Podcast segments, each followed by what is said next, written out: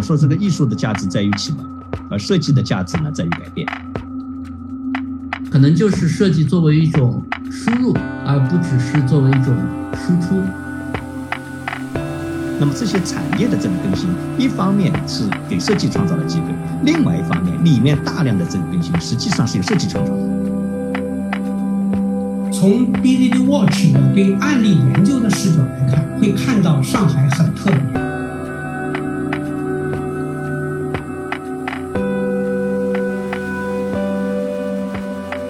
上海呢，隆重召开的世界设计之都大会主题展的总规划和策展人，同济大学的副校长罗永琪教授。另外一位呢是特展的创始人，也是我们 BDD 利物的老朋友，同济大学媒媒体实验室的主任范林博士，范林老师。我们今年晚上呢，就以整个的设计的发展趋势以及。设计影响力的上海声音，以及从设计驱动型品牌的角度来看上海的设计发展，这样的一些话题内容呢，来展开今天晚上的直播。下边呢，我想呢，先有请罗永琪校长能够跟大家分享一下整个的世界设计之都大会二零二二的大会的整个的规划和策展的情况。好的，谢谢童老师。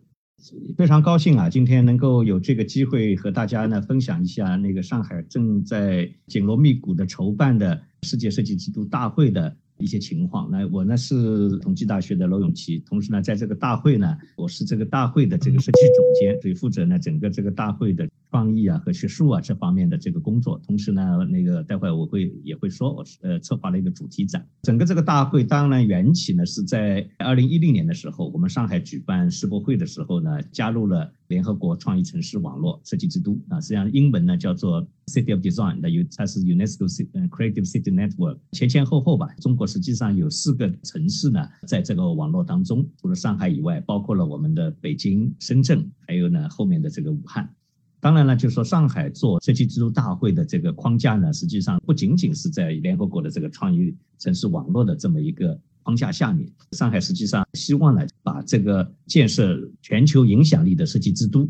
作为呢上海建设。全球影响力的科创中心的一个重要的抓手，事实上呢，就是它不仅仅是 UNESCO 的一个网络，更多的背后实际上代表了上海的一个雄心。如果大家知道上海和设计之都大会啊名字高度相像的，包括这规格也是高度一致的，另外一个非常重要的大会呢，叫做世界人工智能大会。那实际上如果把这两个大会连在一起呢，那上海背后的雄心实际上就非常清楚的可以看出来，它一手呢抓。那个人工智能一手呢抓设计创新是吧？所以这两块呢，实际上我为什么说是左右手呢？啊，事实上是上海高质量发展的两大那个引擎。那么当然就说是这个会，其实我们在二零二零年的时候在上海就想办，但后面因为疫情呢就没有办，所以呢我们在二零二零年的时候做了一个上海设计之都十周年的这么一个活动。去年二零二一年这也是因为疫情也没有办啊，所以呢就推迟到了二零二二年。一直呢到今年两月份的时候呢，那个上海呢对外呢做了一次那个这个大会的发布。实际上在我们设计界的朋友圈，当时的两月份的这个大会发布呢，也还是非常的冲动，是吧？刷屏了。那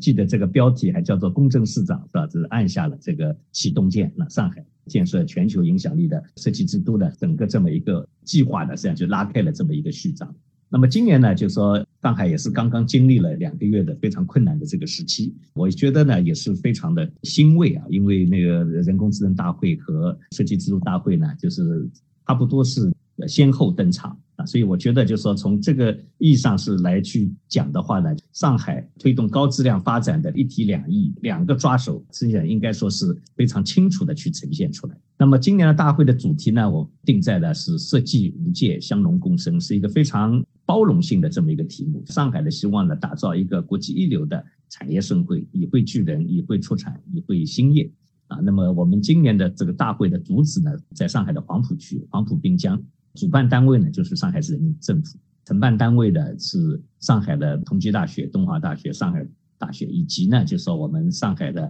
呃委办局，那以及呢黄浦区人民政府、华东建筑设计集团有限公司等。那么今年呢，整个这个大会的这个主会是十四、十五、十六、十七啊，应该说是都是安排了非常丰富的这么一个活动。那包括就说是大会呢，我们会有个开幕式是吧？我们会有那个一系列的这个论坛高峰论坛啊，那个有一系列的这个呃盛大的这个展览。那今天呢，我想到几点呢，跟大家呢就说介绍一下。第一呢，就是讲一下这个大会的这个视觉设计的背后的一些故事。主导我们这次大会的这个视觉设计的是我们呃王敏教授，社区创意学院的杜青副教授呢，也是负责呢整个项目的负责人，他来负责呢落地。啊，实际上呢，就说一开始王老师团队在做 logo 的时候啊，在做整个一个视觉的时候呢，哎，第一反应是要觉得要彩色。啊，那么当时呢，选的这些那个五彩呢，是从上海的博物馆里面取的颜色啊，这些藏品都是上海的博物馆作品出来的，整个视觉呢，应该说是还是比的这是初稿啊，还是比较呃稳重的。大家可以看左边是老的呃方案。那右面呢？啊，现在我们在采用的采纳的这个方案呢，相对来讲呢，大家可以看到呢，色彩的明度啊，大大的提高了。这个背后呢，也是有两个动因。一方面呢，上海呢经历了呃一段呃比较困难的这个时期之后，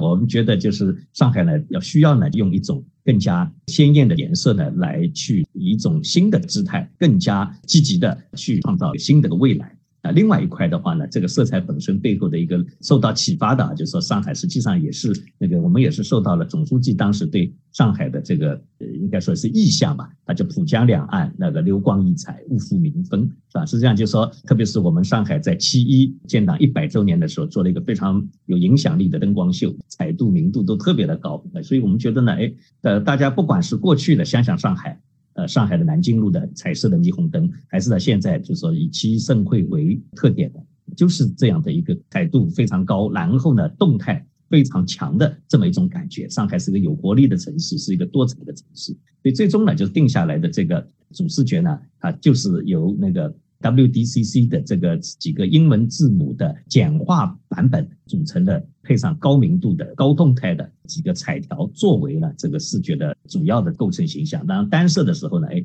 它恰恰又可以变成一个像镜片一样的这个光学镜片一样的，能够呢折射，这产生一种折射的这么一种感觉。这个是就大会的主视觉。那么在应用上面啊，那大家看到的是静态的，实际上就是那个在应用上面是呃有大量的这个动态的这个演绎。那么第二个呢，就是我们在这个大会呢办了一个很大的一个展览。主展可能更多的是品牌展、成熟设计师的专业展。然后呢，我们那个这次呢，就说市里面最后呢也是采纳了当时我的一个建议，就说是我们要做一个主题展。市里面的这个领导也在问，就说是如果说我们上海办一个展览的话，办一个大会的话，那这个上海那个怎么能够就说体现那个上海的高度是吧？那我是觉得呢，有一条是非常重要的，一个重要的展览，它一定要有思想留下来。啊，如果说没有那个更加深刻的这个思想留下来，这个展览呢就像过眼烟云啊。所以呢，我觉得这次展览除了就是一般的这个大会，我们讲有专业展览之外呢，我们特别强调呢，就做一个主题展。那一方面呢，主题展呢，我们演绎设计无界相融共生的这个大会主题；另外一方面呢，事实上我们希望能够有那个对未来对那个设计可以未来做什么，能够有更加深的这个思考呢，能够留下来。这个主题。展的这个切入，我们实际上用了一个关系来去那个切入，就是人和人的关系，人和自然的这个关系啊。所以，我们主题展自己的这个切入点，我们叫 people to people，human to nature。事实上，我们觉得在上海呢来去思考这样的这个问题啊，应该说是特别的合适啊。一方面，上海是我们国家最发展最最快的城市，同时呢，上海本身也是东西方思想交融的这么一个那个节点。所以呢，来去那个思考这样的具有那个就是说全球关切的这个问题啊，我觉得呢，上海应该呢在这个方面呢能够做出一些思考。那么我们的策展人呢有五位，一位呢是那个陈伯康先生，艾瑞克陈；第二位呢是奥利波曼，是吧？他是那个原来那个就是设计互联的这个馆长，之前呢是在 NAI 是吧？那现在是呃艾瑞克陈陈伯康先生取代了那个他在荷兰的位置，陈伯康现在在荷兰做 NAI 的馆长。还有呢就是我们策展实验室的潘爱新老师，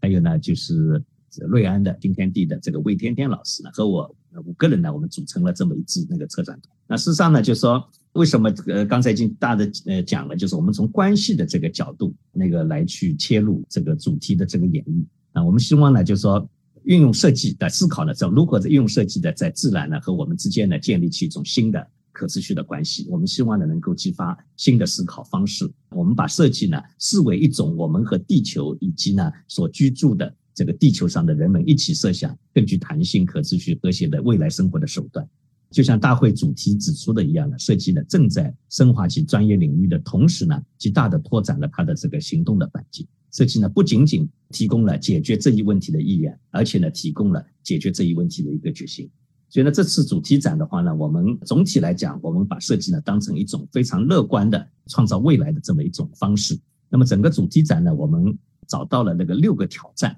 这个六个挑战呢都是全球面对的。一个呢是 food 食物那个短缺，那在上海经历过疫情的时候都知道食物有多么的宝贵啊。第二个是那个就是 health 健康，全球都在到现在为止啊，我们还在呃新冠疫情的这么一个那个深度影响下面。第三呢是 trust 信任。啊，包括呢，就是我们各种各样的文化的冲突，呃，现在应该说是到了一个非常激烈的这么一个地步啊。实际上背后很多的这个问题，实际上是信任危机导致的。第四个挑战啊，或者说危机呢，是环境可持续发展的这么一个使命，是吧？就一直就在这儿，人类在地球上生存的这个危机，事实上一天也没有缓解过。第五个挑战呢是技术，包括就是说。如何更加积极的去应用现在最新的这个技术来去创造福祉？同时呢，我们也要去反思，当人工智能技术啊，那个生命科学技术发展到一定的程度，人如何来定义自己，也变成了一个挑战。当然，最后一个挑战呢是繁荣。繁荣其实既是挑战呢，也是一个希望。未来人类啊，如何能够更加幸福的生活在这个地球上面？人和动物是不一样的，它它有一个繁荣问题。啊，这里面包括这个经济如何繁荣，文化如何繁荣，生态如何繁荣。所以这个呢是六个全球挑战，我们的切入点呢都会和关系有关系。具体呢展开的话呢，我们会有三个层面。一方面呢，我们在这个主题展呢会有很多的哲学的思考，理论上的这些思考，哲学的思考。第二呢，我们会全球范围呢收集我们认为呢积极的行动。啊，这主要是用观念作品。第三呢，就说是呃人物啊，人物这里面叫设计人物，其实包括了我们希望呢，这个展览能够形成一个创意社群。这个社群本身是吧，就是这个展览大会可能只有四天，特别是启动期啊，就四天就结束了，后面是全程响应啊。但是呢，我们希望这个社群呢，一方面就是说他对这些问题的思考是长期的，另外一方面呢，我们也希望这个社群呢，能够呢，就是越来越那个壮大。那到最终所有的问题其实都是。人造成的，但是呢，要去解决这些问题，最后还是要靠人。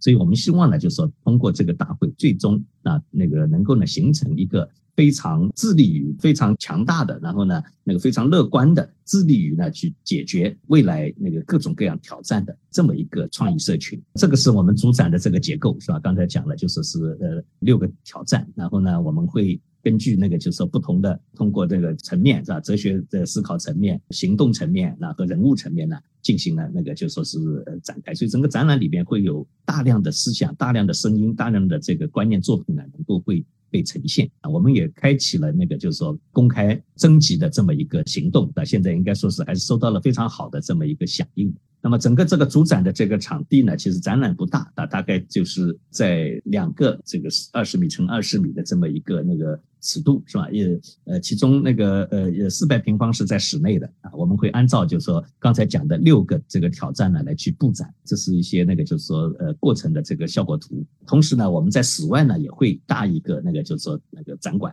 这个是由我们张明老师啊那个设计的。这样的话呢，那个室内室外呢，那个两个馆呢，最后呃放在一起是我们的主题馆。前面五个挑战我们都在室内展成，那最后一个挑战呢，就是 prosperity，就是繁荣，那我们是会放在室外。啊，这里面当然也考虑到了这个背后的一个隐喻。好，那么最后一个呢，就跟大家讲的呢，就是说这次大会呢，我们还会推出一个前沿设计奖。虽然大会有很多的那个啊，就是现在是在国内有很多的奖，那么这个奖呢，主要。特点呢是什么呢？就说是更多的是考虑啊，上海如何来去讲业是吧？那个对设计发展具有转折性作用的这个人和作品，整个这个讲的这个设计啊，它是这么一个设计。那当然，我们希望这世界设计制度大会，我们希望这是一个世界级的这个荣誉啊。第二呢，我们希望呢，因为它是前沿设计奖啊，所以我们希望呢，它是一个设计的风向标，不管是那个讲啊那个过去的，还是讲那个就说是作品。啊，我们这次呢，那个呃，这个奖呢是由呃委员会提名的，正像诺贝尔奖一样的，它是不接受个人那个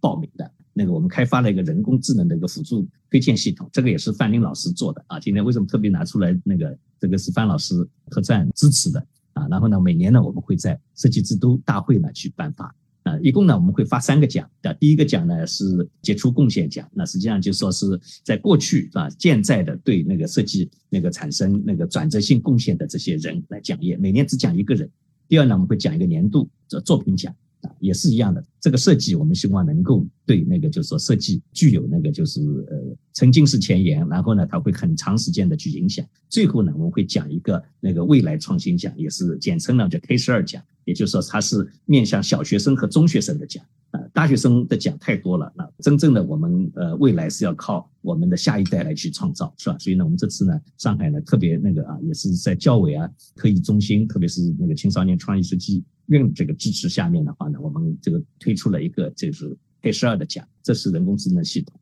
好的，那个童老师、范老师，时间关系啊，就说我就是浮光掠影，呃，非常简单的介绍一下世界设计制度大会。谢谢大家。好的，谢谢罗老师刚才的这个非常精辟的对 WDCC 的整个大会的筹备以及这个设计的情况做了这样一个很精辟的展示和这样一个介绍。我想下边呢，请范老师。呃，刚才呢，罗老师也谈到了，就是说您这边呢，其实也已经深度的参与了这一次大会的一些组织和策划，包括呢在后台，在人工智能的平台上对整个大会的一些活动的支持。从您的角度来讲，跟大家分享一下这次大会从特战的角度来讲所能够看到的一些非常重要的一些趋势的这样的一些点。嗯，好的，谢谢童老师。其实罗老师刚刚介绍的非常非常完整哈。这个会我大概是三年多前、四年前吧，好像就感觉大家在做筹办了，但是因为疫情等等综合的原因啊，一直好事多磨吧。啊，那个中间的过程当中总有各种各样的这个特殊情况，但是设计师的智慧都是无限的。每次特殊情况最后办的每一次的这个中间的过程也都办的挺有意思。其实也慢慢伴随着设计问题，从可能疫情前，我们更多的会去讨论偏美学的问题，然后疫情过程当中，刚刚罗老师讲的六个主题的话题，上海或者说现在的这个设计师啊，也当仁不让的应该要去回应这些社会环境或者更长远的问题。我觉得这个过去这两三年的时间，大家的这个思路。大家的这个状态其实也逐步的随着外部的社会环境的改变，其实对设计有了更丰富的诉求吧。设计之都大会在上海啊，其实有一些蛮有意思的这个视角。我补充一一点罗老师刚刚的学术角度，我补充一点这个行业角度啊。其实上海这次大概有五个不同的设计行业啊，啊一个呢当然就是这个原来上海就非常发达的这个建筑行业，建筑设计。那还有一个呢，就是那个上海有飞机、有轮船、有汽车工业设计，也有很多新兴的这个商品品牌出现啊，工业设计。那么，但是另外三个呢，我觉得蛮有意思的是，是有一定上海特色，但是又是全球化的一个趋势。一个就是时尚设计，一个是创新设计啊。人家创新设计其实也想问问罗老师是怎么想的哈。还有一个呢，是我们自己参与的很多的，叫数字设计。其实数字设计这个词并不新，digital design 很早以前就有了。但我觉得在上海的数字设计既有水面以上的，呃，用数字化的工具在做设计的方方面面的行业，但是呢，也有水面以下，其实在做一些设计的工具，这个数字化的工具、数据维度的积累等等这些工作。那么上海办了人工智能大会，然后也很重视这种科创的发展吧。所以也就是让特赞这样的公司，也包括同济大学，你看我们有这个设计人工智能相关的专业方向，叫人工智能与数据设计，有若干个实验室都是围绕着这个话题的。其实我们很希望能够在数字设计的这个表达上，哈之外，还能去做一些很基础的数字设计的建构。那包括刚刚讲的工具的建设、数据资产的沉淀等等啊。那所以在这次的这个大会里边，也是罗老师发起的这个呃前沿设计奖，我们有机会其实是用算法、用数据描述的这些方式，去对设计的方方面面进行一些理解，比如说对设设计的社会价值、学术价值，过去可能是以专家的形式，但是是不是也可以补充一个大数据挖掘的形式？来给这个大家对于设计的理解做一个补充啊，所以我们也在做这方面的尝试，能够不仅是把设计当做一个。专业同样呢，也能够把设计当做一种数据的资源来去理解一个城市，来去理解设计行业的发展。所以我觉得所有东西都很早期啊，呃，所以这个过程本身也是给我们提问题。我们也是希望用这个设计之路大会的形式，作为一个可以探讨的平台，探讨一下数字设计到底怎么去赋能产业，怎么去赋能学术，怎么去很好的去支持设计边界的拓展啊，这是我们这边在尝试做的一些事情。我补充一下啊，讲到这个奖，因为奖呢是那个上海那个创新创意那个设计研究院那那来去那个主办的，我呢是被邀请作为这个奖的一个评委会主席。有一条呢是很重要啊，就说是跟范老师做那个人工智能推荐系统的时候，我们也一再强调，到最终啊还是人决定的。但是呢，就说那个任何一个作品，它的这个 impact，它的影响力怎么能够通过数据来去被量化？这个呢是对范老师一个挑战，但是呢，不管它最后量化是一个什么结果，它只是个参考啊，因为最终呢，人和数据之间，人的尊严还是要维持的。但我们认为呢，就是说，实际上任何一个奖都没有办法去回避它的这个主观色彩。带有主观色彩的这么一个那个奖啊，它反而容易做出呢，就说个性化来。但是呢，我们希望呢，就说是那个数据啊，能够呢和那个人一起呢，就说是来那个就说参与到那个评审。这个数据出来之后，放在边上做参考。可能因为你的数据特别高，所以呢，评委决定不给你。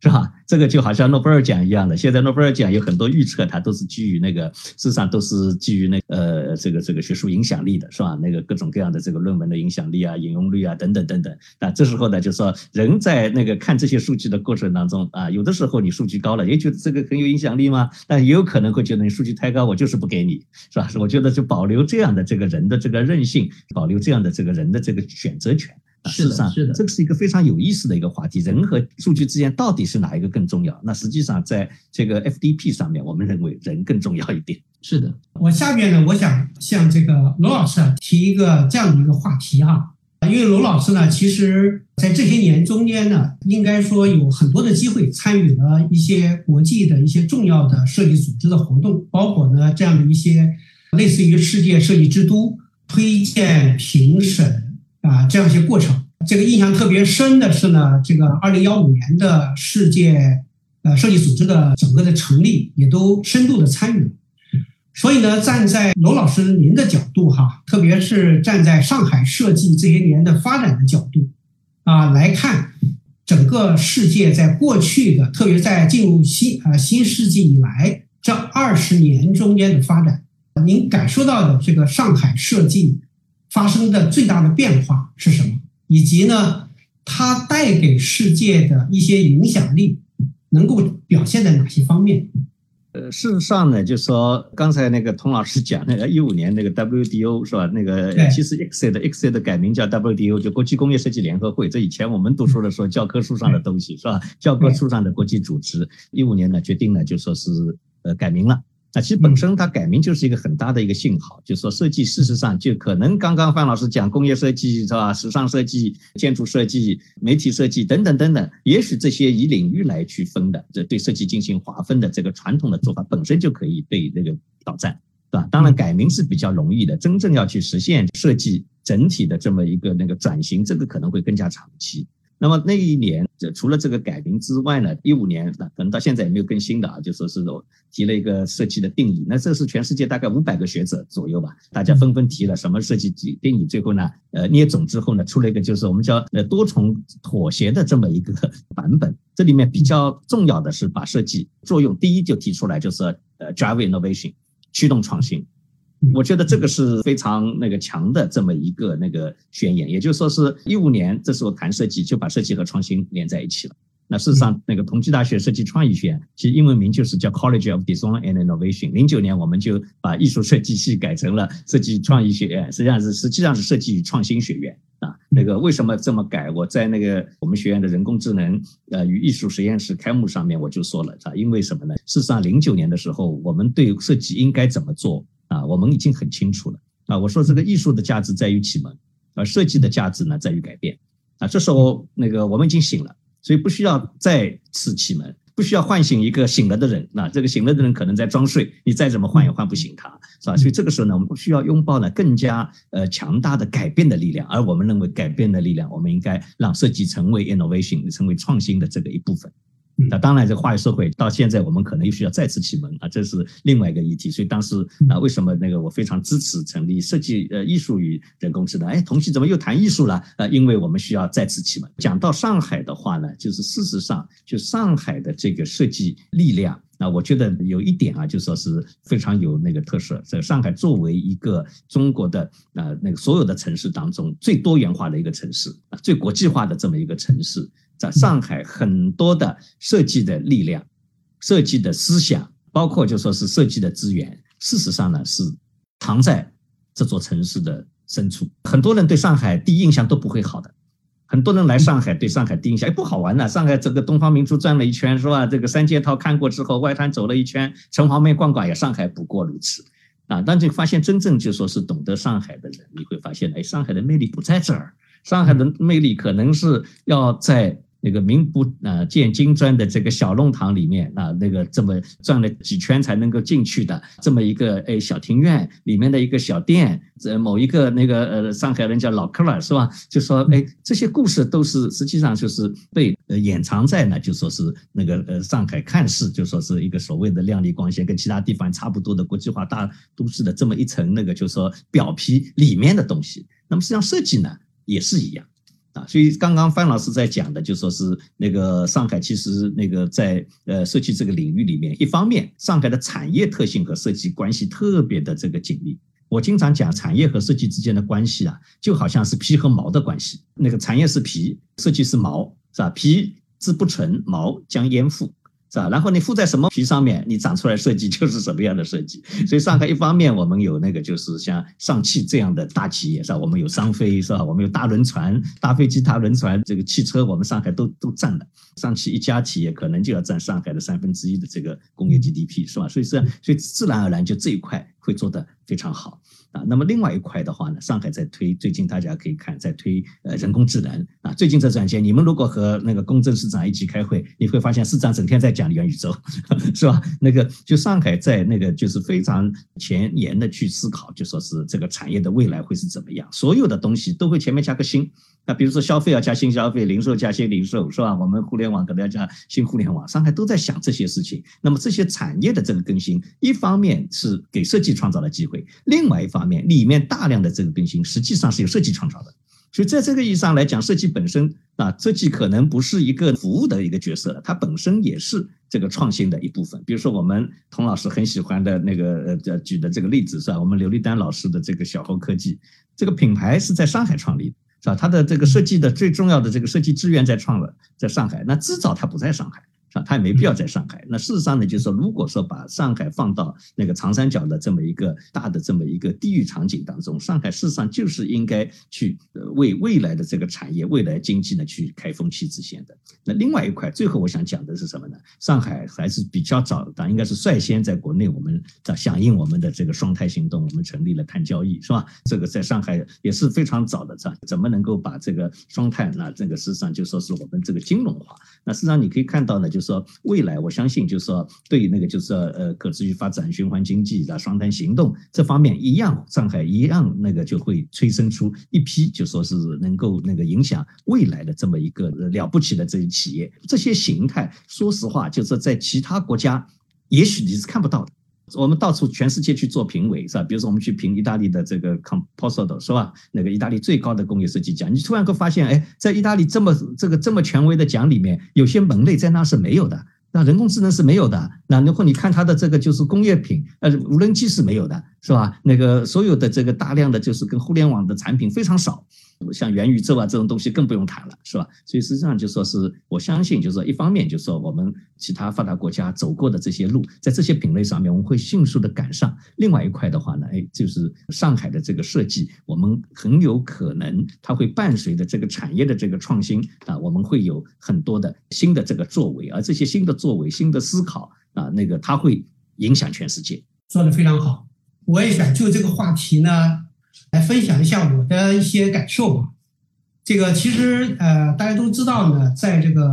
网络世界里哈，特别在中国的这个这个网络社区社群中间呢，其实对上海呢有一个别称叫做“魔都”。呃，但是呢，这个词呢怎么来的？没有人去做过去做个这个考究，是谁最早提出这个“魔都”这个词来的？我自己呢有这么一个感觉哈，就是说，我觉得这个词儿呢，其实跟这个英文的一个词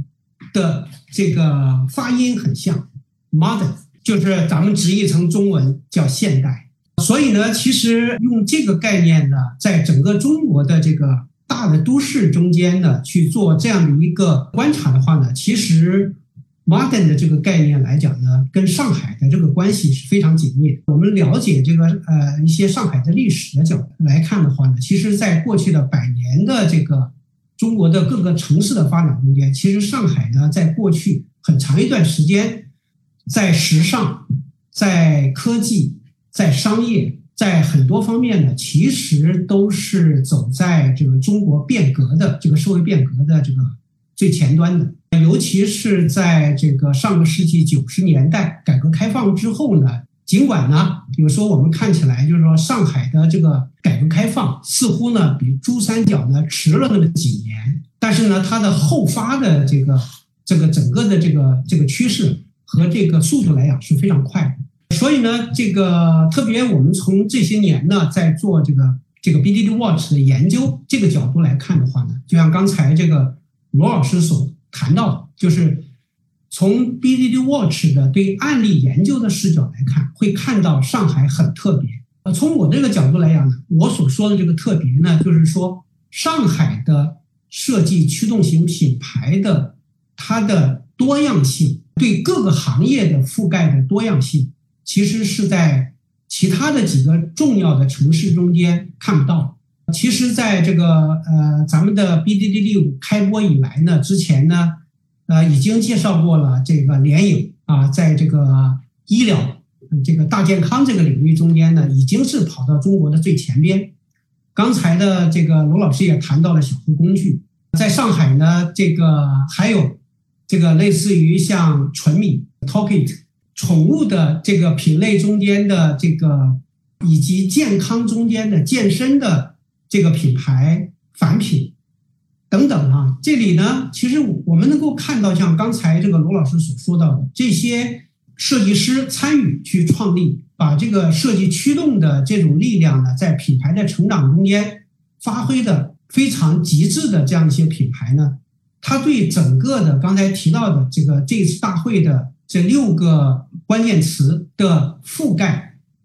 覆盖的这个面其实是呃蛮全的。像这个范老师所做的这个特赞，在整个的人工智能和这个设呃人工智能的设计工具和这个呃数据化的平台这个方面的发展呢，都是跑在这个中国的这个设计变革的前端的。所以呢，这个呃上海呢，我我认为呢，上海的这个设计发展呢。呃，这个呃，最起码呢，从这个设计驱动型品牌的这个观察的这个视角来讲的话呢，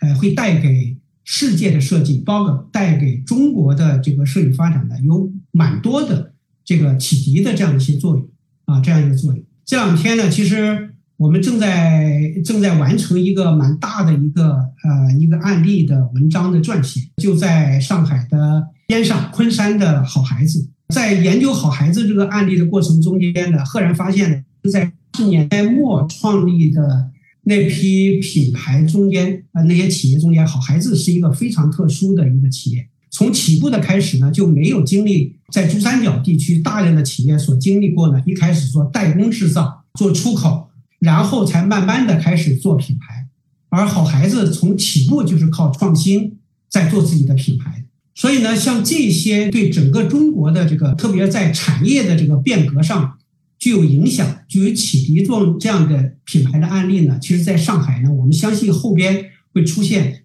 越来越多。这个呢，一定会对上海的设计，包括上海的品牌，我相信呢，未来呢，对世界、对中国都会有非常大的影响力。这个是我就补充这个刚才这个卢老师的刚才的分享。我的一些临时的想法，一方面呢是我觉得是现在看得到的，啊，就是说，比如说是刚才您讲到的很多那个案例啊，实际上是和上海对生活的讲究是有关系的。上海一直是很讲腔调的这么一个地方，是吧？所以呢，就是说自然而然，就是当我们国家原来是非常粗放的这个，就是说发展，大家顾不了这么多的生活的细节、生活的情绪的时候，上海率先感知到了。所以这块呢，上海是一定是有那个呃很强的这个优势的。那另外一块的话呢，实际上我觉得很多实际上现在还没有能够那个看到的。那说实话，就是互联网也好，元宇宙也好，这个是现在还能看到东西，但未来还有一些是没有看到的。呃，设计来去那个贡献未来产业的这个形态，我们希望呢，能够在未来的这段时间里面呢，我们能够不断的，是吧？在不长的时段时间里面呢，能够不断的在涌现。嗯，比如说刚才我讲的，就说是设计怎么来去那个真正的去那个来去那个那个赋能，是吧？我们的双碳经济，是吧？是这里面很多设计可以做的那个呃事情，是吧？那个还没有做。如果说我们这个国家现在啊那个伟大复兴啊，我讲中华民那那这民族真正实现伟大复兴了，有一点一个很简单的例子，就是去看我们这儿的创新有没有影响全世界人民的生活方式啊？这一点说实话，我觉得还不够。啊，我们现在做的很多的创新还是创新，包括它的原型可能在其他国家都已经有了，是吧？那么中国哪些我们在品类上的创新，生活方式品类上的创新，我希望这些创新能够来自于上海。所以呢，就说在这个意义上来讲，设计是非常任重道远的。所以上海来提世界设计之都，绝对不会是仅仅说服务我们要去喝红酒，是吧？穿漂亮衣服啊，那个住那个那个那个更加那个这个温馨的这个家那个家居，是吧？等等，这个要超越这个城市。是对，童老师，我也讲一点点我自己的角度啊。我觉得我最近想的比较多的事情啊，就是说，呃，也是在讲设计之都大会。可能很多的人会把设计当做一个结果哈，比如说设计感很好的酒店，设计感很好的商品啊。但我觉得在上海，至少在呃我跟罗老师可能在的这个呃社区里吧，就是罗老师讲这个 FDP 或者说这个主题展也希望营造一个一个一个 community 啊，就这个 community 里边，设计可能是一种输入，但它的输出可以有很多形式，可能设计可以设计一种模式。可能设计可以设计一种服务啊，而而设计可以设计一种关系。啊，我觉得这些都正在我们身边发生。啊。罗老师做这个设计中学，对吧？设计了一所中学，应该这么说，设计了一所用设计改造社会的中学啊，设计一个社区，而且真真正正的用原型的方式，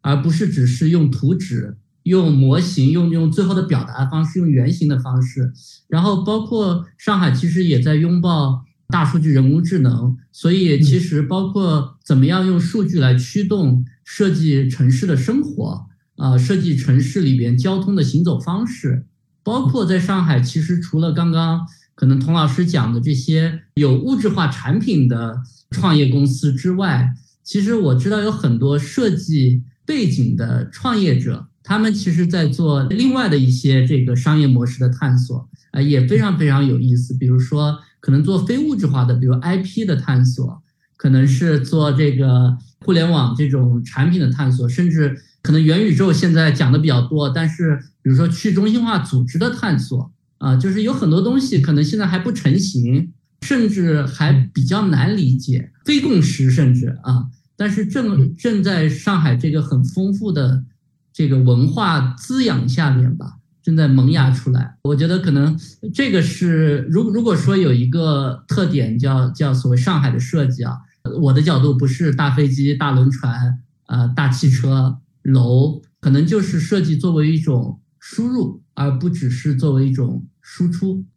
刚才范老师的补充的这个视角来讲，我觉得非常有趣哈。就是说，其实呢，概括起来来讲的话呢，其实。设计是一种输入，不仅仅只是代表输出，对吧？这是一个。另外还有一个呢，其实设计呢是可以改变很多方方面面，不仅仅只是有形的，我们能够看到的一些物质化的东西，同时呢还有一些无形的东西，可能是我们还看不到，甚至呢还理解不到的这样的一些趋势，都会在上海发生啊，都会在上海的。各个领域中间，各个行业中间呢，都会在发生。我想呢，呃，聊到这儿呢，我想这个看到这个我们的直播间里呢有观众啊，这个提出了一些非常有呃有有趣的这样一些话题，想这个请教今天晚上的我们的嘉宾啊。有一位呃朋友呢说，几十年前呢，帕布奈克在为真实的世界设计。我想这本书呢，大家很多设计师朋友可能都看都看过哈。说在这本书中间呢，曾以半开玩笑的口吻，把工业设计呢形容成有害无益的职业。书中提到呢，设计师的生活被一种以市场为导向、为利润所驱使的体制所规定。而且呢，这本书中提到要为人的需求而不是欲求来设计。这本书呢，其实出版已经啊若干年了。时过境迁呢，站在当下，比如说这个呃罗老师和这个范老师，你们从自己的理呃这个专业视角下观察和感受到有哪些变化？就是对于刚才的这种观点，你们会去如何理解？实际上，就是说那个呃，帕帕尼克这本书啊，包括他本人啊，一直是被认为是那个呃，是一个先知先觉吧，啊，那个。帕帕尼克很遗憾啊，就去世了哈，就是否则我们应该给他前沿设计奖啊。但是呢，就说他给我们的启发是什么？就说那个，我觉得纪念是固然是重要啊，就说是那个，但是更重要一点，实际上还是要去看这个，就说是启发啊。他对我们的启发是什么？还是要来去帮助我们去认识我们现在面临的这些那个问题和挑战。那他事实上呢，把那个设计啊，置入到了一个情境当中，一个场景当中来去思考，他可以做什么。那个帕帕尼克那个时代。它的这个场景，那它的问题、挑战、机遇和现在是不一样的。啊，事实上就是说，现在有了很多的新的这个机会。我我以前写那个写过一一个 paper，写个文章，就说系统论在上个世纪六十年代就已经到了高峰了。为什么现在再来谈那个 system，再来谈系统？那有一个新的这个情境呢？就是说，因为我们现在大数据，原来人是看不到系统的。啊，现在因为大数据 是吧？那个这个这个这个云计算，因为那个就是说我们随时随地的这个这么一种那个就是互联是吧？它实际上能够让人对系统还真可以有一种那个感知的，你的感知拓展了，所以这时候系统有新的含义了。所以这时候我们再来讲那个系统，哎，它又变成了一个啊，可以那个就说是值得我们来去讨论的这个问题。那么对那个刚刚如果是我觉得刚刚讲范老师讲的这个啊，像上海这个地方。啊，不仅仅那那我们提了，就说是设计师作为一种投入，作为一种资本，作为未来创新的转变的这个资本的投入，还是超过了服务。从另外一个那个角度呢，我们也可以呢去理解上海这座城市，它对这个全世界设计的这个贡献啊，也许是在于发问。我不照着你原来这个逻辑啊，原来说设计就做汽车，做做手，这那个时候没有手机啊，就这个这做汽车，做各种各样的生活用品，做瓶子是吧？PNG 就是做各种各样的瓶子啊，大家觉得这就是设计，这就是 design，做 logo 是吧？那个做工业产品，哎，他重新就发了个问，就是你看这这么大的问题，设计难道不去解决吗？事实上，我们要值得警醒的是，我们现在在绝大多数设计学院里面，我们教授的这些设计知识，它所应对的这些问题，可能是全世界打这么多的问题里面的非常小的一部分，同时呢，也可能会越来越无关紧要，所以这个是问题。那什么是现在最重要的、最大的这个问题？什么是现在最大的这个产业这个经济是吧？什么是现在最大的民生啊？这些问题设计怎么来去介入？所以这个时候我们必须要重新更新我们的设计教育、设计研究和设计实践。那这里面设计研究很重要，因为什么呢？设计研究是研究就是来创造原来不存在的这个知识的。所以这个时候呢，但凡是如果说你说一个设计学院是非常好的，那到今天这个意义上来讲，它一定是个研究型的设计学院。上海贡献什么？上海应该贡献思想，上海的应该贡献我们对不是问题的解决，而是上海要提出问题了。刚才这个卢老师最后一句话，上海要提出设计问题了啊，这个呢其实是值得。我们今天直播间里的所有的小伙伴们去思考，这个不仅仅只是上海要提出设计问题，其实呢，我们站在任何一个自己所在的城市和自己的这个职业上，其实都应该用发问的这种方式来重新思考设计能够做什么。啊，张老师对刚才这个话题有没有一些要分享的？罗老师讲的很好，就是我最近在在 写一篇文章，一个写一篇非常假设性的文章，是一个日本的杂志的约稿啊，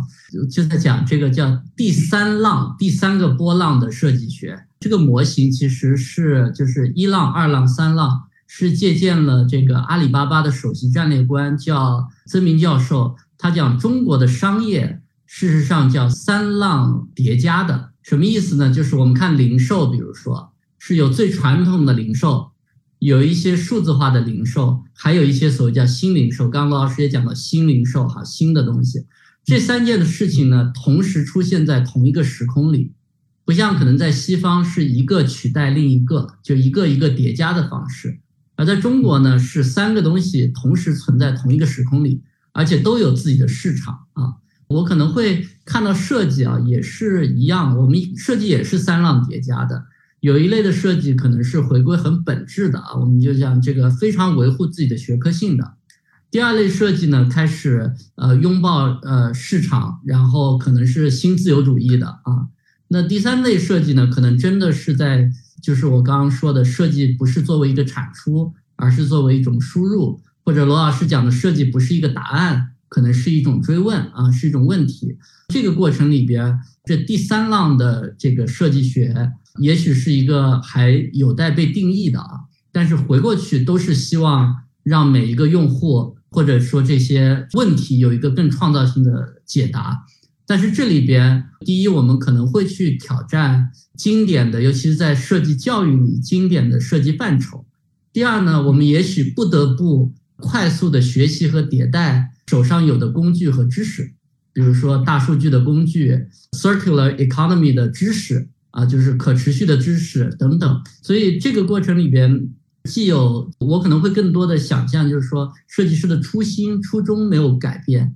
但是他的知识和工具却发生了巨大的变化吧。所以呃，不知道这个所谓第三浪的设计学是不是真的存在？假设会有这样的东西，比如说我们自己在做的，我刚刚罗老师说设计研究哈，那我可能我原来是一个设计研究者。我现在可能要变成一个设计创业者或者设计行动者，就是我不仅要设计出一个东西，我还要有技术手段，要有商业模式，去让这个东西可以持续的真的发生改变，并且不停的迭代设计的结果。所以，我我可能会想的就是，我们到底怎么来挑战这个设计的边界，然后来产生，就是这个第三浪的设计到底浪够不够大？那个呃，我想的那个范老师啊，刚才的这个解读呢，其实我觉得非常好的回答了刚才在这个直播间里啊，有一位小伙伴呢提了一个问题，就是设计师在迎接数字资产时代要做什么准备才能更好的迎接这个问题？我想刚才范老师其实是回答到了，就是说呃，用的当然是这个第三浪的这样的一个概念啊，但是呢。用研究、实践这个探索，不是一个线性的，而是一个同步的，是一个叠加的这个方式呢，来这个呃来迎接新的挑战。只有这样的话呢，才能够在这个巨大的这个设计变革的面前呢，能够找到自己的这样一条这个出路。这里呢，还有一个。朋友呢也呃也提了一个呃非常有价值的问题，就是说，而且这个话题来讲呢，其实跟这个同济创意设计学院呢在这些年中间所做的很多的这个方面的这个探索是有呃很很有关系的。社会创新设计是不是可以商业化？这个这是个问题啊。社会创新设计是否可以商业化？社会创新本身具有非盈利性的角度。但是要想使一种设计范式长久发展的话，所以呢，呃，它呢必然要与商业结合。对这个问题和这位朋友的一些这个呃他的一些看法，罗老师你怎么看？谢谢童老师啊，谢谢这个问题啊，就是说，事实上就是说，之前我跟一些同行们也那个做过那个，就是关于嗯社会创新的这么一个理解。当然，我理解的社会创新是比较那个宽泛的啊。事实上，就是以前我们经常讲这个从群众中来到群众中去，什么是社会创新？是吧？我经常会讲，就是说满足那下面若干呃下面几个那个就条件的任何一个创新，我都可以都可以成为那个社会创新的。比如说是什么呢？For 啊，一个是 For。Society 的为了这个社会的这个创新，第二呢是什么呢？是那个 with 那个呃 society 是吧？那个是这和这个社会一起来去创新。第三呢，就说是 by，它是因为是因为社会的目的，而不完全是商业的目的，这可以是称为社会创新。如果说它这个创新的主体啊，它是一群那个，它是一群那个，就说是呃呃社会层面的这个的人，就社呃普通人，它是一群人，是吧？那我们可以称之为这是那个社会创新。同时，它的这个呃创新的这个是影响的这个 size，它是一个是一个社会的这么一个尺度，这个也。可以成为那个社会创新，所以呢，这个本身呢，就是我觉得要把社会创新和盈利、非盈利呢，是要把它呢，就说是要分开啊，就说盈利的也可以是社会创新，非盈利的，我认为也可以是社会创新啊，就说特别是什么呢？就说。在这个世界上面，其实上有两种，就说是最大的这个系统层面的力量，最大最强大的系统层面的力量。实际上，这个在那个哈贝马斯，包括就说是吉登斯，都已经讲得很清楚了。那这个是要两哪两股力量呢？第一是经济子系统，第二是那个行政子系统。那所谓经济子系统，就说是我们大的来讲，就说是一个大的经济系统，商业是吧？那个微观来讲，这我们叫它商业是吧？那个行政子系统，那那个我们最容易那个理解的就。就是政府，那当然现在我们第三股力量也正在兴起，也就是说是真正的就说是现在互联网时代。那哈贝马斯尽管现在还健在啊，就是还不停的在那个就是呃发表一些那个就说是他对这个世界的这个看法啊。实际上就说因为这个互联网的存在，就是原来我们没有办法那个就不 powerful 的对吧？就就是很小的一个那个声音，很小的这个力量，一旦被串联起来，不得了的这个力量啊。所以事实上呢，就说如果说我们要去推动社会层级的这个创新，比如说是可持续发展，你。必须要推动社社会尺度的这个创新，因为它的这个破坏是社会尺度造产业化造成的，是吧？产业化的尺度，那你要去抵抗这个呃力量，你必须要这个发动同样的这个等量器官的这种尺度，那就是社会尺度的。那你怎么办呢？你要么就是和经济合作，要么和政府合作，要么你们通过那个就是小而互联，是吧？那个能够呢，那个把各种小声音集聚起来。啊，所以我觉得呢，就说是那个呃，这个问题就说是本身非常好，但是呢，不要太纠结啊，那个是否商业化的这个问题。事实上，我在米兰那个以前我去给他们上那个呃产品服务体系的这个课程，那以前做客座教授的时候给意大利上课，我突然发现就是很有意思，就是说在意大利那个老师和学生经常会一个服务系统转不下去的时候，他们就会跳出一个那个就是说呃呃志愿者，就在他们的 stakeholder 里面，志愿者是万金油。只要跳出志愿者，这个志愿者不要花钱呢，他跳出来那个心又好，又负责任，还不要钱，那那个，哎，那这样的话，原来这个没没法形成闭环的服务系统就就转起来了。哎，但是事实上你要知道，就是说那个这是不长久的。那真正是不长久的，你必须要把它呢，就是说用一种体系化的力量来去思考。哎，你说 government 这是长久的，你说呃 economy 这是长久的，是吧？那个所以这点呢，我想那个就是特别的，就是呃呃，因为这个问题也比较突然啊，董老师突然问我，我就就很快的回应一下。嗯，好的。对这个话题，范老师有没有什么要补充的？换一个角度啊，那个跟罗老师是同济的有学者这个角度啊，我讲一讲这个我另一个另一个身份就是企业家这个角度啊。其实企业家现在首当其冲要考虑的就是可持续的商业模式，第二个我们还要同时考虑一样重要的是公司做得好跟国家强大有什么关系啊？所以就是说我们现在都要想这个我们做的这门生意是不是？和这个社会价值的创造有关啊，我觉得这个是现在每一个这个企业家都会去想的啊。呃，范老师刚才的这个补充呢，其实社会创新这个概念呢，其实随着时代的变化，它的内容和它的边界，我个人认为呢，是在不断的在做延展。其实就跟设计的价值和设计的边界，在今天不断的被突破。呃，被延展是同样的道理，而这个根上来讲的话呢，其实呃也非常符合，就是说这一次咱们这个 WDCC 这个大会中间给的这个主题，就是说，其实所有的创新和科技的发展都不会背离人和人、人与人、人与自然的这个关系的这个创造和改变啊，都会围绕着这个核心去发生变化。那在这个过程中间呢，其实设计呢是它能够做到什么程度啊？我觉着这个从我个人的角度来讲呢，它是没有边界。如果我们认为是有边界的话，可能是我们对设计这个词的认知是不是自己设了一个设了一个有形的这样一个边界。所以呢，在这个在这一点上呢，其实是是有很多可以展开去聊的这样一个这样一个可能性。我们呢，这个今天的这个直播的这个主要内容呢，我们就暂到这里啊。BDD Watch 呢，其实在在整个的总体规划上来讲的话呢，我们也有一个呼应这一次在上海举办的世界设计之都大会这样的一个安排，就是说从九月一号开始到九月二十九号啊，刚好呢有五个星期四。BDD 业务呢正在做后台的组织，我们会这个做五场，都是基于上海的设计的视角和 base 在上海的这样一些创业团队所创立的这个设计驱动型的品牌，他们的分享在扣住这个这一次的这个整个这个展览，包括呢这个大会的人与人、人与自然这个关系方面，这些品牌他们的。解读以及他们的实践中间能够给我们所提供出来的这样一些思考和启发，请大家呢关注 BDD Live 的九月份中间的这连续的五场。